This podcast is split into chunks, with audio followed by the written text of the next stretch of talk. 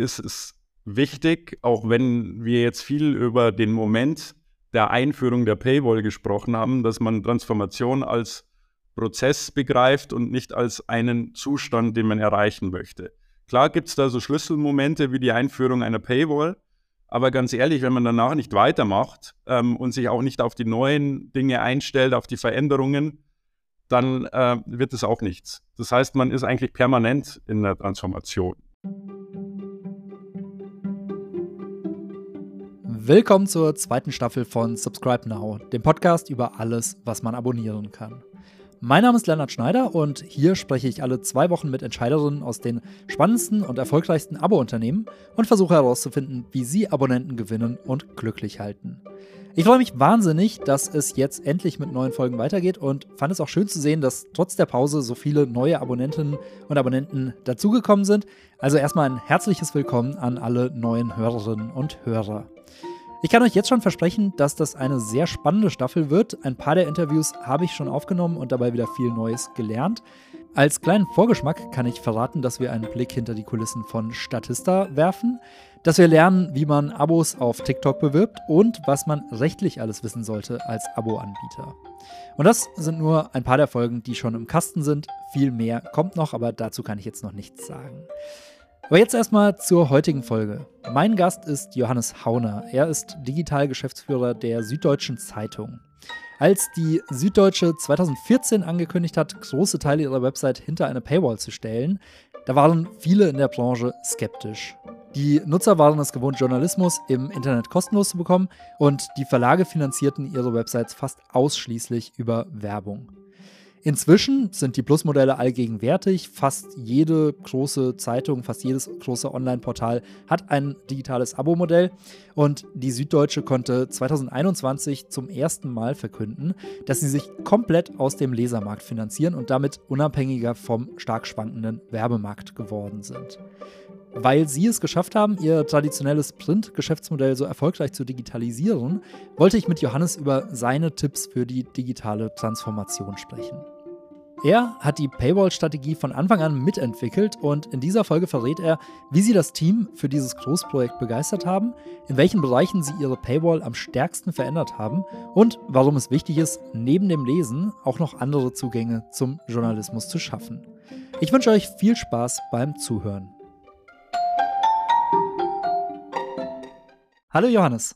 Hallo Lennart. Zum Einstieg möchte ich mal aus aktuellem Anlass dir eine Frage stellen. Wir sprechen hier am 9. Februar, das heißt vor zwei Tagen gab es hier in Hamburg am Baumwall eine recht weitreichende Entscheidung, nämlich von Gruner und Ja, was jetzt zu RTL gehört, die massive Stellenstreichungen im Journalismus bekannt gegeben haben, die von ihren 1900 Stellen 500 streichen wollen, 200 wollen sie zum Verkauf stellen, zusammen mit einigen Magazinmarken.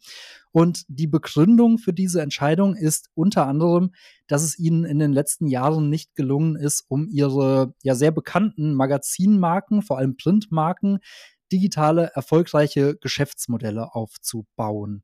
Deswegen würde ich dir gerne mal die Frage stellen, warum tun sich denn die vor allem deutschen Verlage mit der Digitalisierung so schwer, beziehungsweise würdest du dem überhaupt zustimmen? Ich äh, würde dem nicht ganz zustimmen. Ich, mir ist es zu pauschal, die Aussage, deutsche Verlage tun sich zu schwer mit der Digitalisierung. Ähm, es mag so sein, dass sich manche schwer tun, aber ich finde eigentlich, wenn man auf die überregionalen Medien, auf die Nachrichtenmedien in Deutschland schaut, dass sich viele nicht schwer tun. Im Gegenteil, dass viele in den letzten Jahren eine sehr konsequente Strategie verfolgt haben und äh, darüber auch Erfolge in der digitalen Transformation erzielt haben. Aber natürlich gilt es nicht für alle und natürlich ähm, unterscheiden sich auch die einzelnen Verlage in der Konsequenz, wie äh, sie die digitale Transformation angegangen sind und äh, welche Geschäftsmodelle sie darum entwickelt haben. Was würdest du sagen, verbindet diejenigen, die es geschafft haben, die es erfolgreich gemacht haben? Und was würdest du sagen, woran die kränkeln, also jetzt auch nicht nur Gruner und Ja, die sich damit schwer tun? Ich glaube, dass die Erfolgreichen erkannt haben, dass es sich lohnt, Geschäftsmodelle, digitale Geschäftsmodelle rund um ihre starken Inhalte aufzubauen. Und ähm, ich glaube auch, Jetzt ist es ein Abo-Podcast und wir reden viel über Abo. Ich glaube schon auch, dass man erkennen kann, dass diejenigen, die Paid Content mit viel Mut, den man am Anfang brauchte, angegangen sind, erfolgreicher sind als diejenigen, die darauf verzichtet haben oder das weniger konsequent umgesetzt haben. Jetzt sprichst du davon, dass Abo-Modelle ja eines von möglichen digitalen Geschäftsmodellen sind.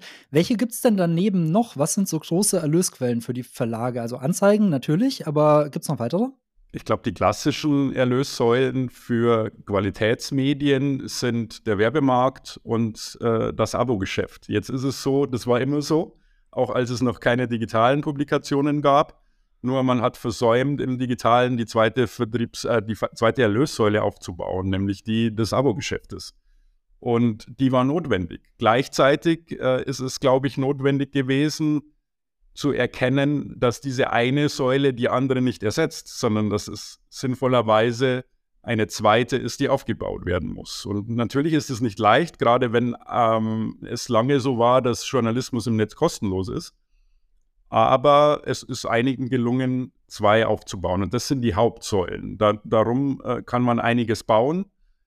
Für uns gesprochen sind das mit weitem Abstand die zwei sehr großen Säulen. Aber es sind eben zwei und nicht nur eine. Und wie ist bei euch die Priorisierung? Kann man da von 50-50 sprechen oder ist das äh, digitale Abo bei euch schon deutlich vorne? In der strategischen Priorisierung steht das digitale Abo an erster Stelle. Und ähm, das heißt nicht, dass wir auf den Werbemarkt verzichten. Das heißt auch nicht, dass unsere Abonnenten beispielsweise keine Werbung sehen. Aber es heißt, dass wir in der Konsequenz der strategischen Umsetzung, der Priorisierung das Abo-Modell vor der Reichweite für den Werbemarkt setzen. Wenn man vor dieser Entscheidung steht und man kann es ja nicht über einen Kamm scheren, also für manche funktioniert ja auch äh, das Werbeerlösmodell hervorragend. Woran würdest du die Entscheidung festmachen, auf was man sich fokussiert? Hier ist es äh, ohnehin auch in der Fragestellung ein bisschen zu sehr ein Entweder-Oder.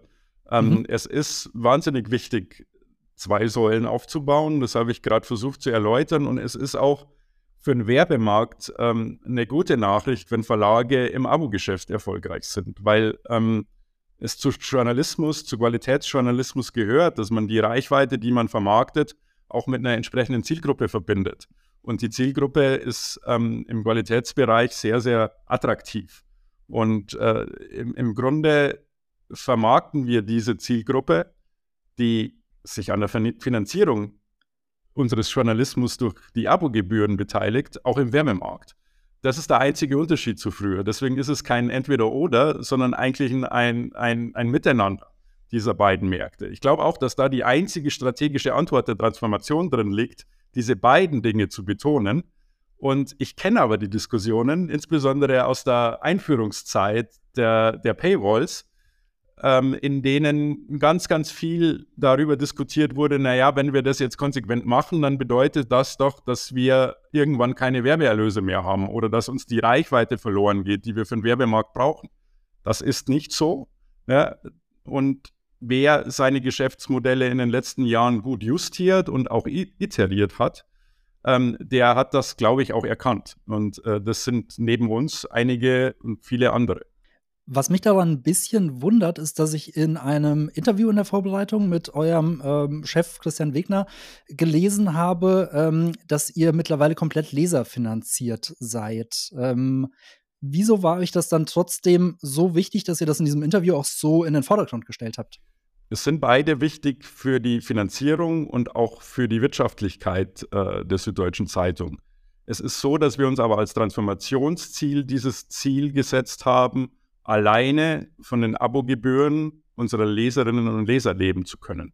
Das ist ein Transformationsziel und ähm, da sind wir froh, dass wir das erreicht haben und man braucht insbesondere auch für die, äh, für die internen Transformationsprozesse solche Ziele.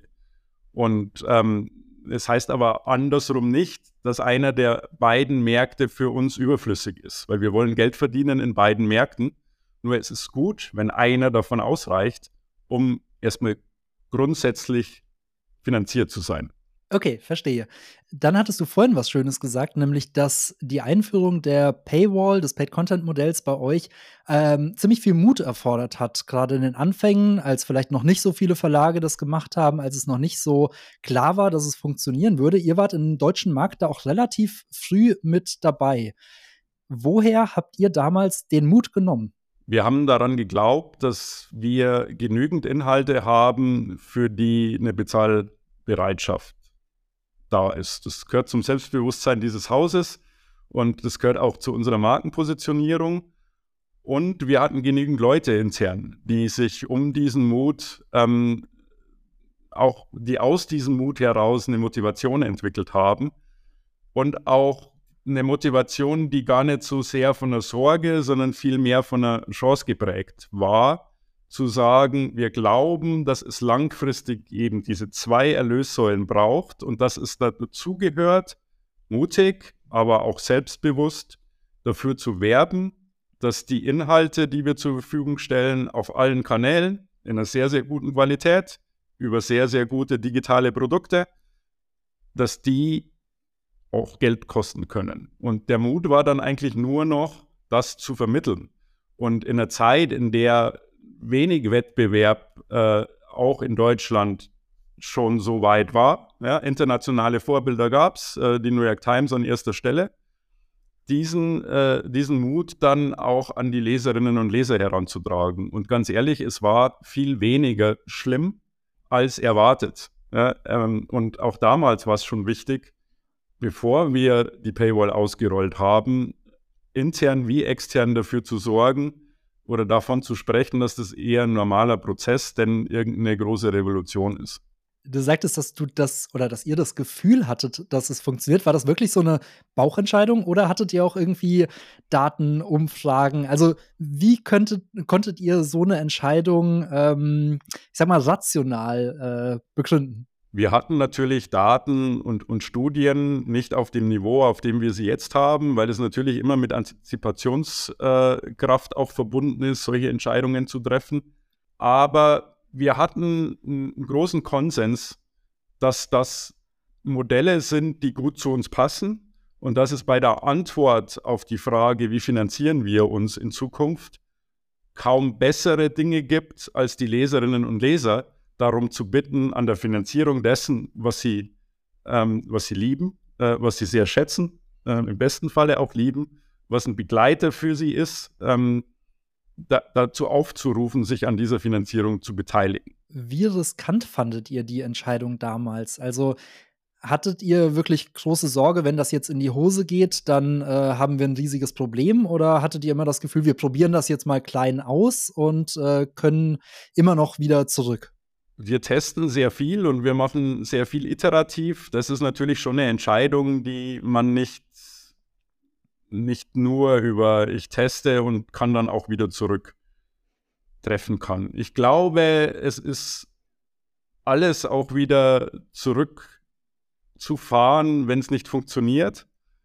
Wir wussten damals aber, dass es, weil wir eine der ersten waren im deutschen Markt, die das so konsequent gemacht haben, dass es auch eine im Sinne der zeitlichen Perspektive eine gewisse Konsequenz und ein gewisses Durchhaltevermögen braucht, um das zu tun. Und ähm, das wussten wir vorher, das gehörte zu, diesem, zu dieser Entscheidung dazu. Und äh, insofern war es dann auch klar, dass wir durchhalten. Und wir hatten zum Glück relativ zügig die ersten Erfolge.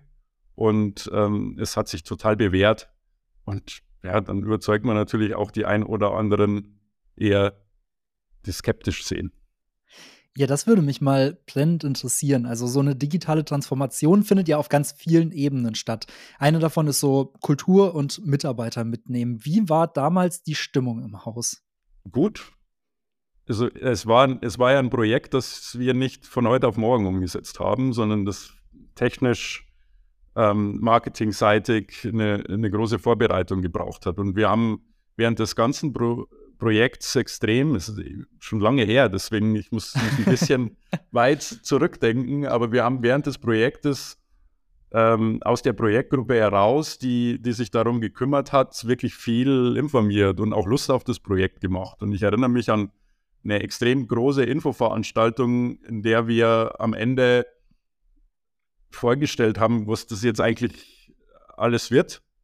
Und das, da war ein sehr, sehr guter Geist, eine gute Stimmung und auch echt eine, eine Aufbruchstimmung da, die notwendig war, aber das war weniger von, von der Sorge geprägt, dass da irgendwas schief geht, denn von echt dem, äh, dem Anspruch, wir, wir sind da jetzt früh dran, äh, wir glauben dran und äh, das wird erfolgreich sein.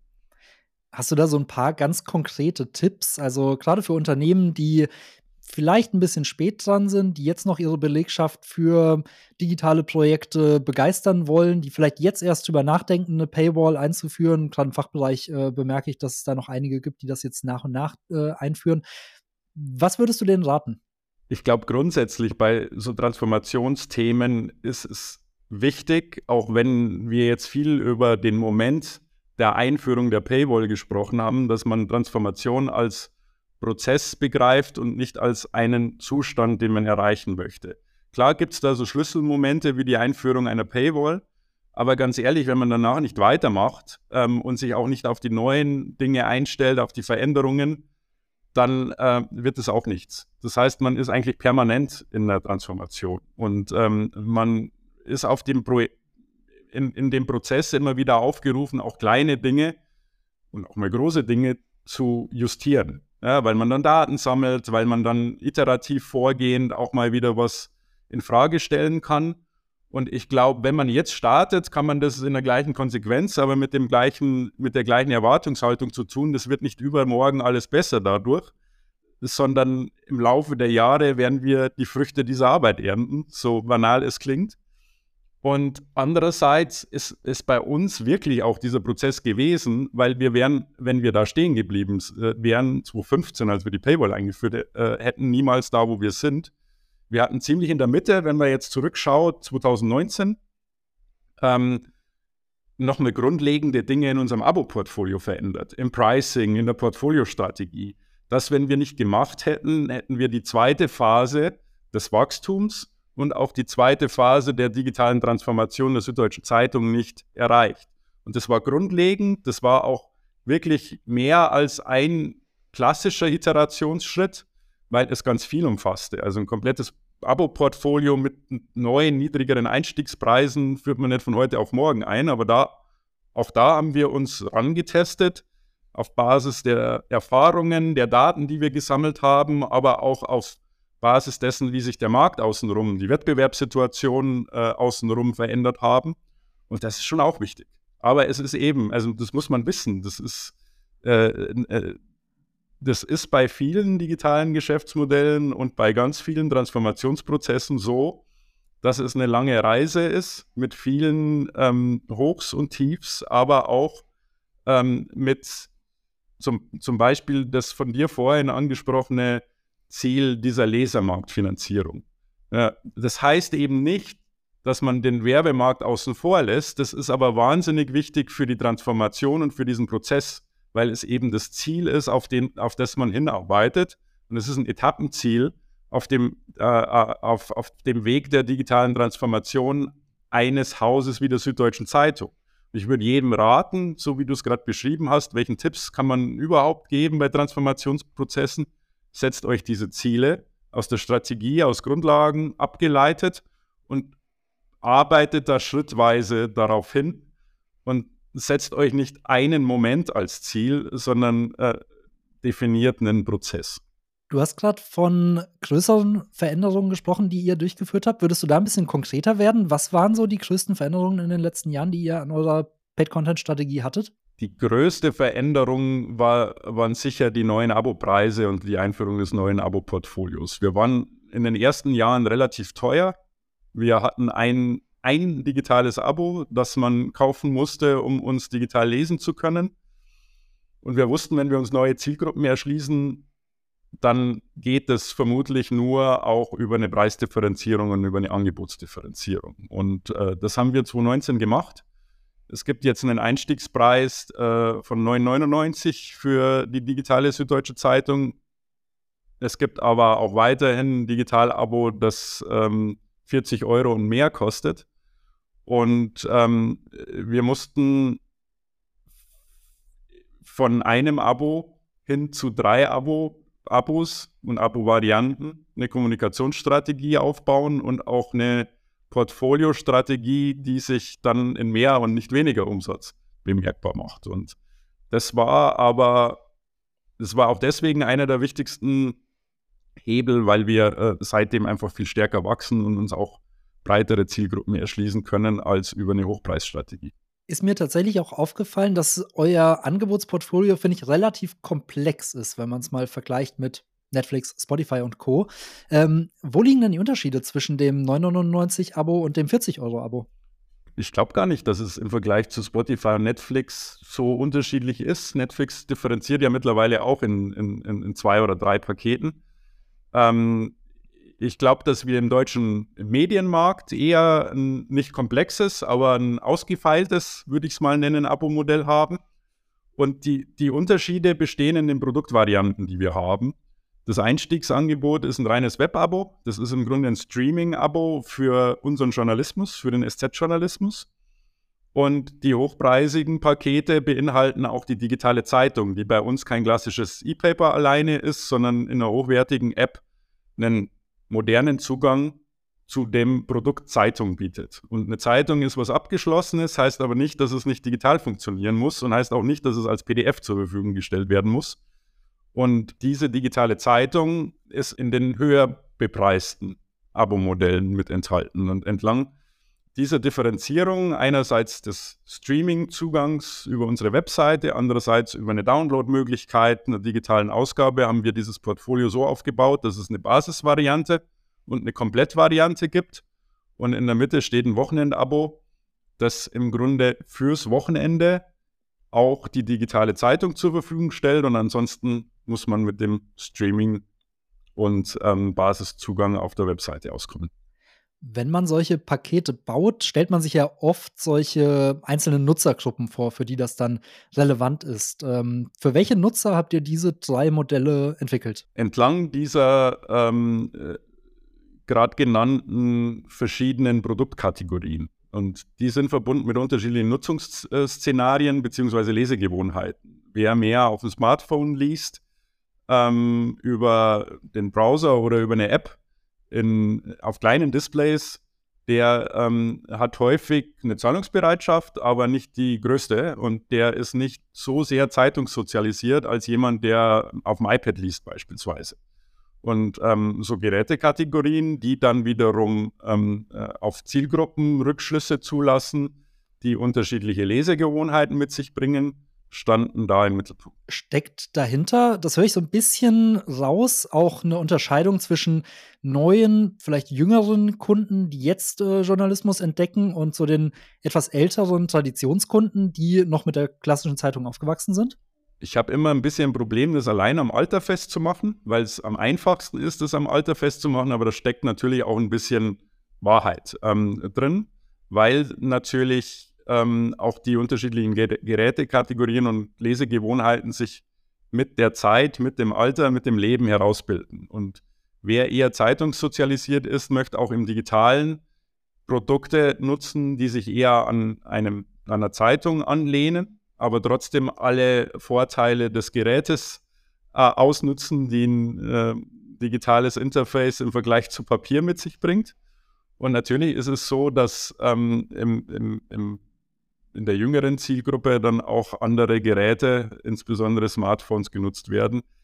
Ich sage aber auch deswegen, weil natürlich bestimmte Gerätekategorien ganz unabhängig vom Alter mittlerweile eine große Rolle spielen, dass es eben nicht das Einzige ist, was, mhm. was zählt. Ja, wir haben in, in, in beiden Varianten ähm, sowohl 20-jährige Abonnenten als auch 85-jährige.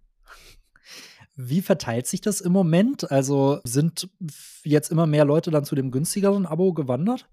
Nee, abgewandert äh, zwischen den Paketen sind äh, wenige. Das hatten wir natürlich vorher auch auf der Uhr, zu sagen, da müssen wir aufpassen. Das Ganze funktioniert nur, wenn wir über das neue, günstigere Paket neue Zielgruppen ansprechen und nicht die bisherigen dahin abwandern. Und das ist uns auch gelungen, weil eben eine grundsätzliche, ein grundsätzlicher Unterschied auch da ist zwischen den Paketen. Was kann ich nutzen äh, wie intensiv kann ich es nutzen, auf welche Art kann ich die Süddeutsche Zeitung lesen. Und ähm, natürlich ist es so, dass wir über das neue Paket, so neu ist es jetzt nicht mehr, ist auch schon wieder vier Jahre alt, aber über dieses neue Paket, ähm, und das ist definitiv aufgegangen, neue Zielgruppen mit einer anderen Zahlungsbereitschaft ansprechen, die wir hauptsächlich über ähm, unsere Website, über Social Media und äh, neue digitale Formate erreichen. Ich habe immer den Eindruck, dass dieser Unterschied zwischen der abgeschlossenen Ausgabe, wie man sie früher kannte, und dieser, ja, Flatrate, du hast es, glaube ich, Streaming-Zugang genannt, ähm, dieser modernen Zugangsweise über die Paywalls, dass das ähm, ein Unterschied ist, über den noch vergleichsweise wenig gesprochen wird in der Nutzungssituation, aber auch in den ganzen Prozessen dahinter. Was würdest du sagen, wie das euch als Unternehmen auch verändert hat? Die ganze Arbeitsweise, die ganze Kultur, wenn man jetzt nicht mehr auf eine Tageszeitung hinarbeitet, also nicht ausschließlich. Ja, das ist äh, bei uns, weil wir schon immer den Tagesrhythmus gewohnt sind, als Tageszeitung ähm, eigentlich sehr gut gelungen. Aber natürlich äh, macht es einen Unterschied. Unsere Antwort lag in der Redaktion. Jetzt spreche ich nicht für die Redaktion, sondern bin beim Verlag angestellt. Aber natürlich ähm, bedeutet es für die Redaktionsprozesse eine Veränderung. Unsere Antwort ist, dass wir eine Redaktion haben, eine integrierte Redaktion und nicht zwei oder drei für diese unterschiedlichen Ausprägungsformen, die du gerade beschrieben hast. Weil eigentlich spielt es keinen so großen Unterschied, wenn im Mittelpunkt der Inhalt steht und erst dann, auf welchen Geräten, in welcher Form dieser Inhalt gebündelt oder nicht gebündelt, abgerufen und verkauft wird. Und ähm, ich glaube, eine Flatrate, um ehrlich zu sein, war auch früher das klassische Zeitungsabo und ist es heute noch, weil man für was, was man regelmäßig bekommt, bezahlt. Ich glaube, es ist wirklich, und deswegen sind unsere Abo-Modelle auch so geschnitten, der einzige Unterschied ist, wie man das konsumiert. Und ähm, da gibt es zwei grundlegende Formen. Die eine ist die sich ständig aktualisierende Webseite und die andere ist die gedruckte oder digitale Zeitung. Und das ist total gut, dass es diese zwei verschiedenen Formen gibt. Und ich glaube ehrlich gesagt auch nicht, dass eine davon verschwinden wird. Ich glaube, dass dieses Kuratieren in Form einer Tageszeitung auch im digitalen eine total gute Sache ist. Ich glaube aber auch, dass es für manche eben nicht der, der Weg ist, über den sie unsere Inhalte konsumieren. Und das ist auch total okay, dass es dafür dann eine, eine super Website gibt, über die man all unsere Inhalte, wenn man ein Abo hat, abrufen und lesen kann. Ja, kuratieren ist ja so eine der journalistischen Grundleistungen. Ähm, wie würdest du sagen, verändert sich das auch dadurch? Also natürlich wird jetzt auf der Website kuratiert, auf Social Media wird kuratiert. Also man kuratiert ja an ganz vielen anderen Orten. Hast du das Gefühl, da entstehen jetzt neue in sich abgeschlossene Produkte, wie beispielsweise auch Newsletter, bei denen auch oft behauptet wird, dass die so ein bisschen der Ersatz für diese klassische Tageszeitung waren, die man durcharbeiten kann? Ich glaube, das sind Ausprägungsformen von, wie man sich Inhalte erschließen kann als Bündel oder als Nichtbündel die sich in den letzten Jahren entwickelt haben. Und ich würde da auch ganz locker mit umgehen, weil es immer eine gute Sache ist, ähm, mehrere Inhalte in einer Form, die kuratiert ist, so zu bündeln, dass sie entweder für eine Zielgruppe oder auch für die breite Masse, wie man, du hast Newsletter angesprochen, wie man es in, in Newslettern macht, das ist wichtig und gut was bringt uns die Frage, ist es dann eine Zeitung oder ist es keine Zeitung? Bringt uns die weiter? Ich weiß es nicht. Ich finde, eine Zeitung ist klar definiert und äh, die Antwort, hat die Zeitung eine Zukunft? Ja, auch im digitalen, auch im gedruckten, wenn du mich fragst, aber auch im digitalen. Viele denken, ja, im digitalen hat die Zeitung keine Zukunft als Zeitung. Ich glaube, dass es wunderbar funktioniert, ein kuratiertes Bündeln als Zeitung im digitalen zur Verfügung zu stellen. Aber ich glaube halt auch, dass der einzelne Text über Social Media, über ähm, welche, über den Hinweis eines Freundes, den, den man bekommt, dass das auch okay ist. Und dann steigt man über diesen einen Text in eine äh, publizistische Welt ein, die hoffentlich so ist wie unsere, nämlich breit vielfältig und dann auch dazu einlädt, dass man ein Abo abschließt. Der Rahmen ist das Abo und der war früher, ja, früher auch schon. Ich würde gerne noch mal so zur Paywall zurückkommen. Und zwar Hast du auch schon gesagt, dass äh, der große Vorreiter die New York Times war, ähm, auch schon vor euch. Ähm, und es gab ja so verschiedene Trends und Wellen, die ich jetzt in den letzten ja, mehr als zehn Jahren beobachtet habe. Könntest du uns so einen kleinen Überblick geben über die verschiedenen Trends bei Paywalls, wie sich das entwickelt hat und wie es sich vor allem auf euch ausgewirkt hat? Also wie ihr darauf reagiert habt, äh, was ihr dann daraus gemacht habt? Es gab zwei grundlegende Arten des Paywallings am Anfang. Einmal das Freemium-Modell und einmal das Metered-Modell. Und wir haben es gewagt, beide miteinander zu kombinieren in der Anfangszeit. Machen das auch immer noch. Wie kann ich mir das vorstellen? Freemium heißt, manche Inhalte kosten was und manche kosten nichts. Und Metered heißt, man kann bestimmte, eine bestimmte Anzahl von Texten lesen. Und wenn die Grenze erreicht ist, kann man nicht mehr mehr lesen. Ähm, bei uns ist es so, manche Texte kosten direkt was, also sind hinter der Paywall und für den Rest gibt es ein Metering. Das klingt sehr komplex, ist es auch ähm, und war damals aber für uns die richtige Antwort, weil wir, ich habe vorhin auch über Testen gesprochen, weil wir auch ausprobieren wollte, wollten, welche der beiden Varianten für die Süddeutsche Zeitung die bessere ist. Das ist im Übrigen auch was, was ich jedem empfehlen würde. Äh, nicht ein Paywall-Modell von irgendwem alleine kopieren, sondern zu schauen, was für ein Modell zu der eigenen publizistischen Marke, zur Verlagsstrategie am besten passt. Und ähm, da war für uns damals der Weg, die beiden miteinander zu kombinieren. Wenn ich heute drauf schaue, ist es so, dass es insbesondere im deutschen Markt noch die klassischen Freemium-Modelle gibt. Wir alle kennen sie über die Plus-Kennzeichnungen auf den Webseiten.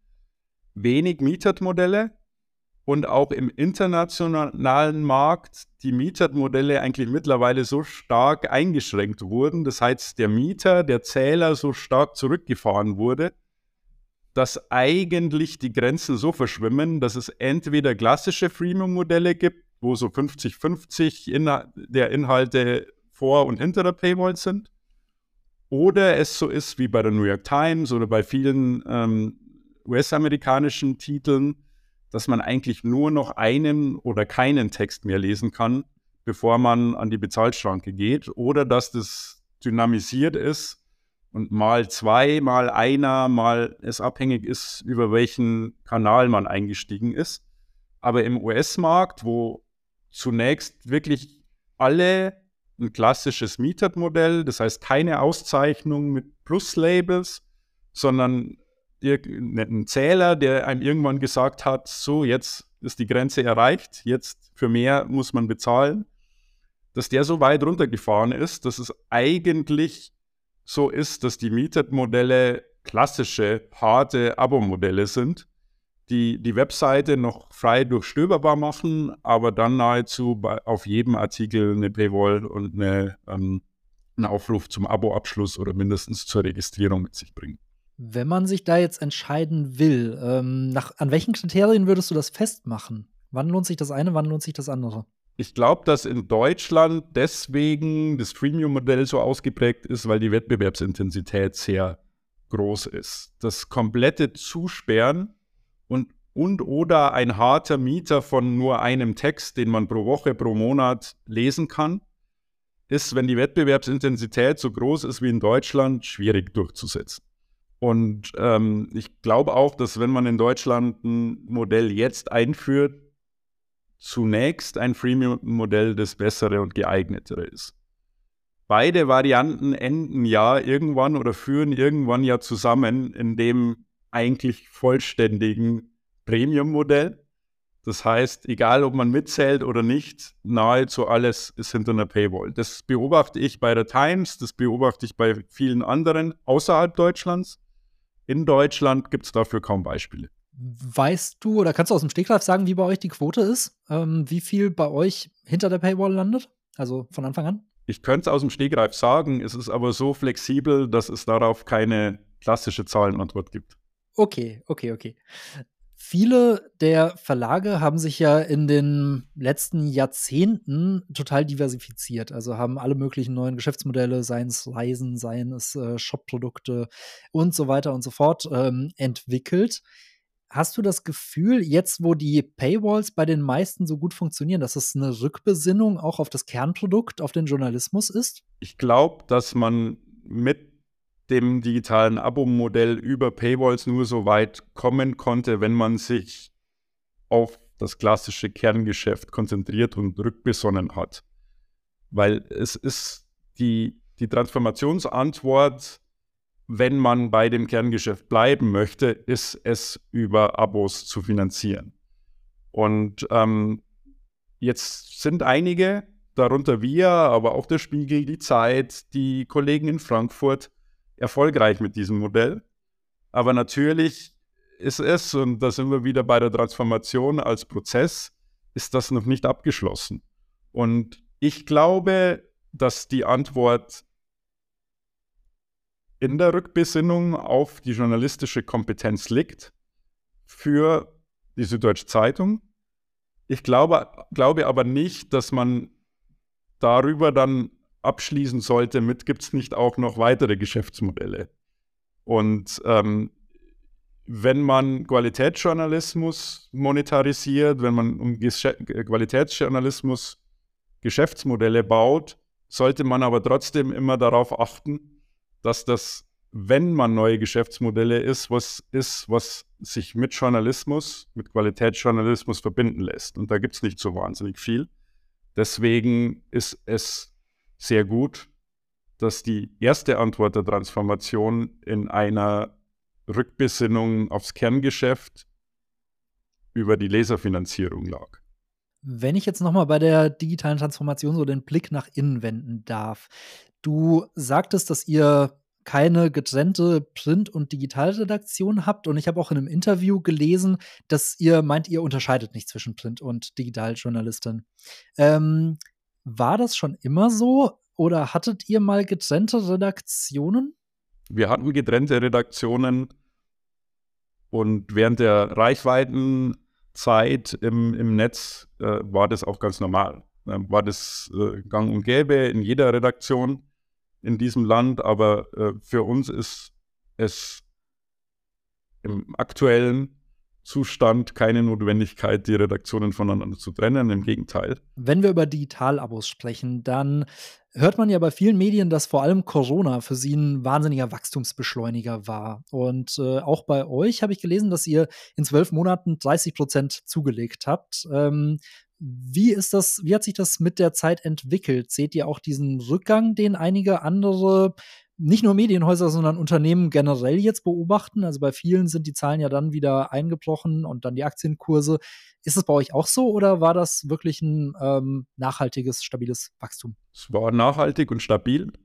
Und es ist auch so, dass uns sehr, sehr viele Abonnentinnen und Abonnenten, die wir in der Zeit, die du gerade angesprochen hast, gewonnen haben, treu geblieben sind. Und natürlich sind wir jetzt in der zweiten Phase des Wachstums wir haben über 250.000 Digitalabonnentinnen und Abonnenten. Da gibt es dann mal Monate, da ist mit dem Wachstum ein bisschen schwieriger als in anderen. Aber wir wachsen kontinuierlich und zurückgegangen sind wir noch nie. Wie war das im letzten Jahr? Das war ja mit Krieg, Inflation, Papierknappheit im Nicht-Digitalgeschäft und äh, natürlich noch einem aus, einer ausklingenden Pandemie. Ähm, für viele auch ein sehr herausforderndes Jahr. Hat das bei euch auch viele Pläne durcheinander gewürfelt? Es ist grundsätzlich auch deswegen so, dass wir uns als Transformationsziel die Abo- und Leserfinanzierung gesetzt haben, weil dieses Modell weniger krisenanfällig ist als der Werbemarkt. Und ähm, insofern sind wir bei allen Herausforderungen des letzten Jahres ganz gut durch das letzte Jahr gekommen viele Tech-Konzerne und Startups ähm, konkurrieren ja mittlerweile auch in vielen Feldern mit dem klassischen Journalismus. In welchem Markt seht ihr euch eigentlich? Also wen würdest du als eure wesentlichen Wettbewerber ansehen? Sind das noch die anderen Zeitungen? Sind das die anderen Tageszeitungen? Sind das ähm, alle Medienanbieter oder ist es wie bei Netflix Schlaf? Ich, ich glaube, wir haben in der Tat zwei Arten von Wettbewerb. Einmal den klassischen in Deutschland, es gibt zum Glück, der ist in den allermeisten Fällen befruchten Wettbewerb der großen Qualitätstitel in dem Land, was gut ist. weil äh, Wettbewerb immer gut ist. Er inspiriert, er fördert und er fordert auch. Ähm, im, in einer Transformationsphase ist es total wichtig, dass man früh genug beispielsweise bestimmte Entscheidungen trifft. Das ist ein klassischer Wettbewerb und natürlich ringen wir um Abonnentinnen und Abonnenten. Gleichzeitig ist es auch so, dass es gut ist, wenn die verschiedenen Titel gemeinsam dafür sorgen, dass sich eine Zahlungsbereitschaft für Journalismus entwickelt.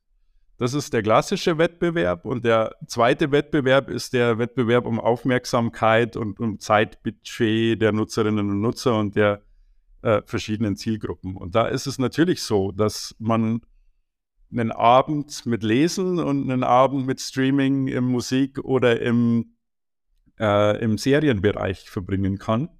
Das ist aber ganz normal und äh, das haben wir im Blick.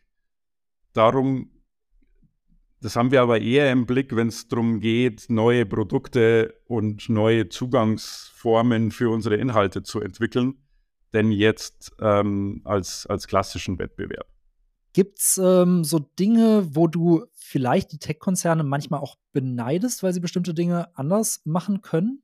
Ich glaube, beneiden wäre ein falscher Blick. Man kann sicher einiges lernen in der Art und Weise, wie man arbeitet, in der Art und Weise, wie man Organisationen betreibt. Ich finde es aber andersrum auch total spannend und das hat mich immer gereizt, hier zu arbeiten, Geschäftsmodelle neu zu entwickeln und zu überdenken, da wo sie noch nicht waren und noch nicht sind. Und das aus einer Traditionsmarke und aus dem klassischen Geschäft heraus. Und das ist das, was andersrum uns vor Herausforderungen mit äh, in den letzten Jahren gestellt hat, die so spannend waren, dass ich dafür nicht mit Neid irgendwo anders hinschauen muss. Was meinst du damit konkret? Also mit welchen neuen Produkten und Zugangsformen ähm, ko kommt ihr da in den Markt? Für uns ist Audio sehr wichtig, nicht nur im Podcast-Bereich, sondern auch übers sprachsynthetische Vorlesen von Texten, über Text-to-Speech, weil wir gemerkt haben, dass das sehr gut zu uns passt und dass da eine gewisse Nachfrage da ist, eben genau in diesen Momenten, in denen wir auch im Wettbewerb um die Zeit der Nutzerinnen und Nutzer dann nur punkten können, wenn man hören kann und nicht lesen kann und trotzdem an der Süddeutschen Zeitung interessiert ist. Das heißt, wenn ich im Auto sitze, das heißt, wenn ich in der Küche bin und koche und das spielt für uns eine extrem wichtige Rolle. Deswegen ist Audio sicher ein Strang, den wir uns im Digitalen so erschließen, dass er in unsere DNA übergeht und wir darüber Produkte entwickeln, kleinerer und größerer Art, im Sta Staffelformat genauso wie im täglichen Format. Und andere Komponenten sind Newsletter. Also der Gedanke dahinter ist immer, wo verbringen Menschen Zeit mit Medien und wie können wir vielleicht noch neue Fenster für uns erobern? Genau, eigentlich, eigentlich ganz einfach. Und natürlich ist da, äh, lehnen wir uns da auch an Dinge an, die wir von Streaming-Diensten lernen können. Zum Beispiel? Ja, zum Beispiel Audio und zum Beispiel mhm. Podcasts und zum Beispiel Staffelformate.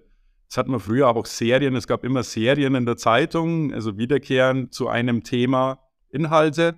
Aber wir wissen schon, dass äh, der Rhythmus, den Audio mit sich bringt, ein anderer ist. Und um das herum kann man Newsletter entwickeln, kann man Podcasts entwickeln, kann man aber auch klassische Online-Nachrichtenformate entwickeln. Ihr habt, wenn ich das richtig sehe, auch eine relativ ungewöhnliche Podcast-Strategie mit vielen exklusiven Podcasts, also sei es für eure Abonnenten oder auch auf anderen Plattformen. Ähm, wie ist denn, wie sind die Podcasts mit eurem Abo-Modell verzahnt? Wie du sagst, haben wir bestimmte Podcasts, die, die es nur bei uns nur für Abonnenten gibt, also klassische Exclusives, würde Spotify sagen. Andererseits haben wir auch eine Kooperation mit Spotify für Formate, die es nur auf Spotify gibt. Und wir haben als dritte Säule im Podcast-Bereich Inhalte, unser Nachrichtenpodcast auf dem Punkt zum Beispiel, unser Recherche-Podcast, das Thema, die auf allen Plattformen, auf allen Kanälen, über jeden Podcast-Player abgerufen werden können. Das heißt, es sind drei verschiedene Arten von Podcasts und so, ganz gut irritiert das manche Abonnenten, dass sie für manche eurer Podcasts dann nochmal zu Spotify gehen müssen und es nicht bei euch äh, im Abo drin ist? Nee. Gar kein Thema? Nee. Okay. Und wie macht ihr das mit der Nutzung? Weil eines, eine der großen Schwierigkeiten von Paid Podcasts ist doch meines Wissens nach, dass man es äh, nur schwer in den Apps hören kann, wo man üblicherweise seine Podcasts hört, weil man dann exklusive RSS-Feeds braucht, beziehungsweise irgendwie andere Arten des Zugangs. Wie habt ihr das gelöst? Wir haben eine App und eine App ist eine gute Plattform, um Podcasts abzurufen. Auch die, die hinter der Paywall stehen und über diesen Weg funktioniert das ganz gut. Gleichzeitig ist es immer so, dass es, wenn man gewisse Exklusivitäten, die man prüfen muss, über einen Abo-Zugang, hat jemand den Zugang, der zum Hören oder zum Lesen berechtigt oder nicht, dass man dann gewisse Herausforderungen zu lösen hat, die aber kein Hindernis darstellen und, oder keinen Grund dafür darstellen, dass wir das nicht machen. Also wo wir gerade bei diesen verschiedenen Nutzungssituationen sind, was ich bei euch auch interessant finde, ist, dass ihr ja einen relativ starken Spielebereich habt. Also viel auch auf Gamification setzt. Ähm, ihr habt so ein Spiel, wo man aus einem Kreis irgendwelche Wörter bilden muss. Ich habe das mal mit zwei Freundinnen gespielt. Wir sind fast verzweifelt, weil es so schwierig war. Aber gleichzeitig hat es motiviert. Also es hat uns, glaube ich, eine Dreiviertelstunde frustriert unterhalten. Ähm, welche Rolle spielt das in eurer Strategie und vor allem auch in eurer Abo-Strategie? Wir haben im letzten Jahr tatsächlich neue Spiele eingeführt, auch im Abo-Bereich. Der Buchstabenring, den du gerade erwähnst, der genau. äh, einen wirklich verzweifeln lassen kann, ist äh, ein Format. Ich glaube, dass es ein paar Dinge gibt, so wie ich es vorhin angesprochen habe, die man rund um Journalismus und um ein Abo und einen Zugang zu Journalismus bauen und ähm, anbieten kann. Und da gehören geistreiche Spiele mit dazu, weil auch die in bestimmten Momenten, nachdem oder bevor man einen Text liest oder auch einfach mal zwischendurch, eine gute Ergänzung darstellen. Geistreiches Spielen passt zur Süddeutschen Zeitung und deswegen bieten wir für Abonnenten jetzt auch Spiele und neue Spieleformate an. Das ist was, was wir im letzten Jahr ausgebaut haben, was äh, auf großes Interesse stößt. Und ich glaube, auch da sind wir wieder in Bereichen, in denen wir auch mal auf die Zeitung von früher schauen können. Kreuzworträtsel gehören seit jeher zu den beliebtesten Elementen einer Zeitung. Ja, ich finde es einfach ganz spannend, was man so raushört, dass man einerseits über die verschiedenen Zeitfenster und Nutzungssituationen nachdenken muss, aber andererseits halt über verschiedene Nutzerbedürfnisse, die ihr abdeckt. Also neben der reinen Information und der Hintergrundgeschichte eben auch äh, was leichteres, unterhaltsameres. Ja, wobei der ähm, Buchstabenring unterhaltsam ist, aber meistens nicht so leicht, zumindest nicht so leicht zu lösen. Das ist ein guter Punkt, kann ich unterschreiben. Aber ich würde es trotzdem jedem empfehlen, es mal auszuprobieren, vor allem mit ein paar Leuten, die euch vielleicht noch helfen. Ähm, ich würde kurz vor Schluss noch mal gerne so ein bisschen auf deine Geschichte bei der SZ auch zurückkommen. Du bist seit 2008 schon dabei, also jetzt eine Ewigkeit, wenn man mal in digitalen, digitalen Zyklen denkt. Ähm, wie hast du das Haus damals erlebt im Vergleich zu heute?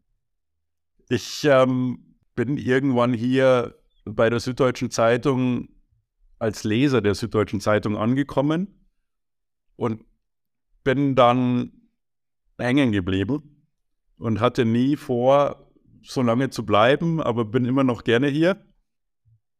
Ja, ich rede nicht so gerne über mich selber, insofern ist es ein bisschen schwierig. Das hier ist ein Promi-Podcast, du musst über dich reden. Ja, genau. Ähm, was hat dich denn da gehalten?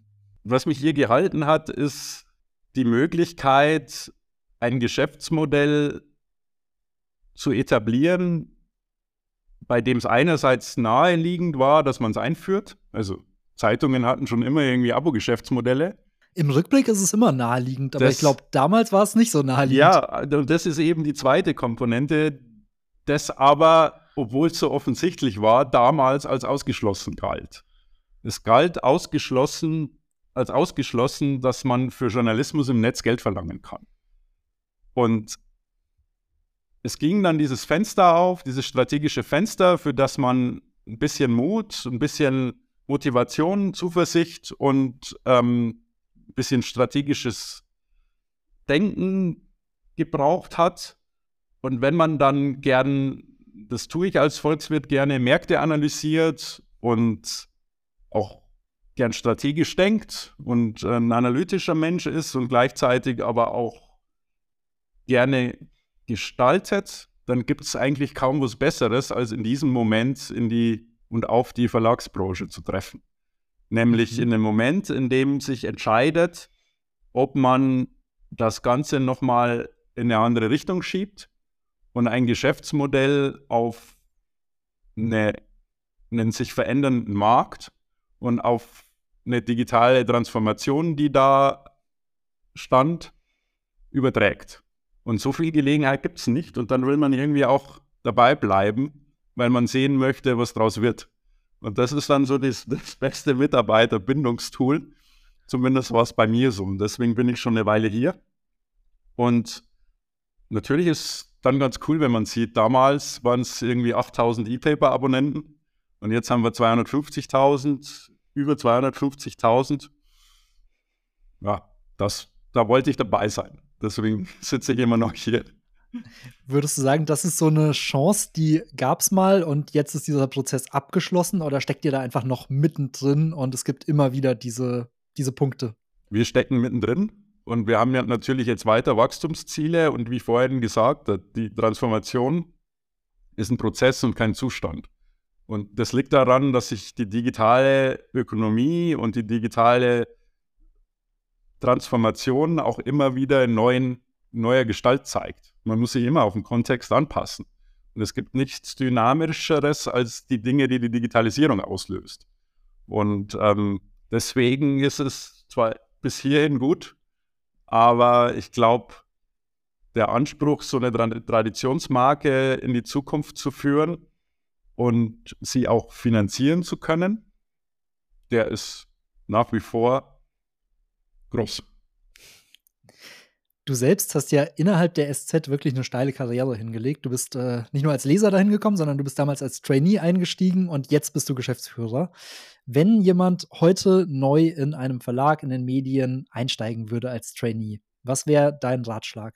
Boah, also ich, hat, ich hatte nie vor, hier Geschäftsführer zu werden. Ich hatte auch nie einen Karriereplan. Ähm, es schaut danach aus, aber es war nicht so. Ich glaube, der Ratschlag ist weniger auf die klassischen hierarchischen Karriereelemente zu achten und mehr auf das, wo man gestalten kann mhm. und auch, wo man Verantwortung übernehmen kann.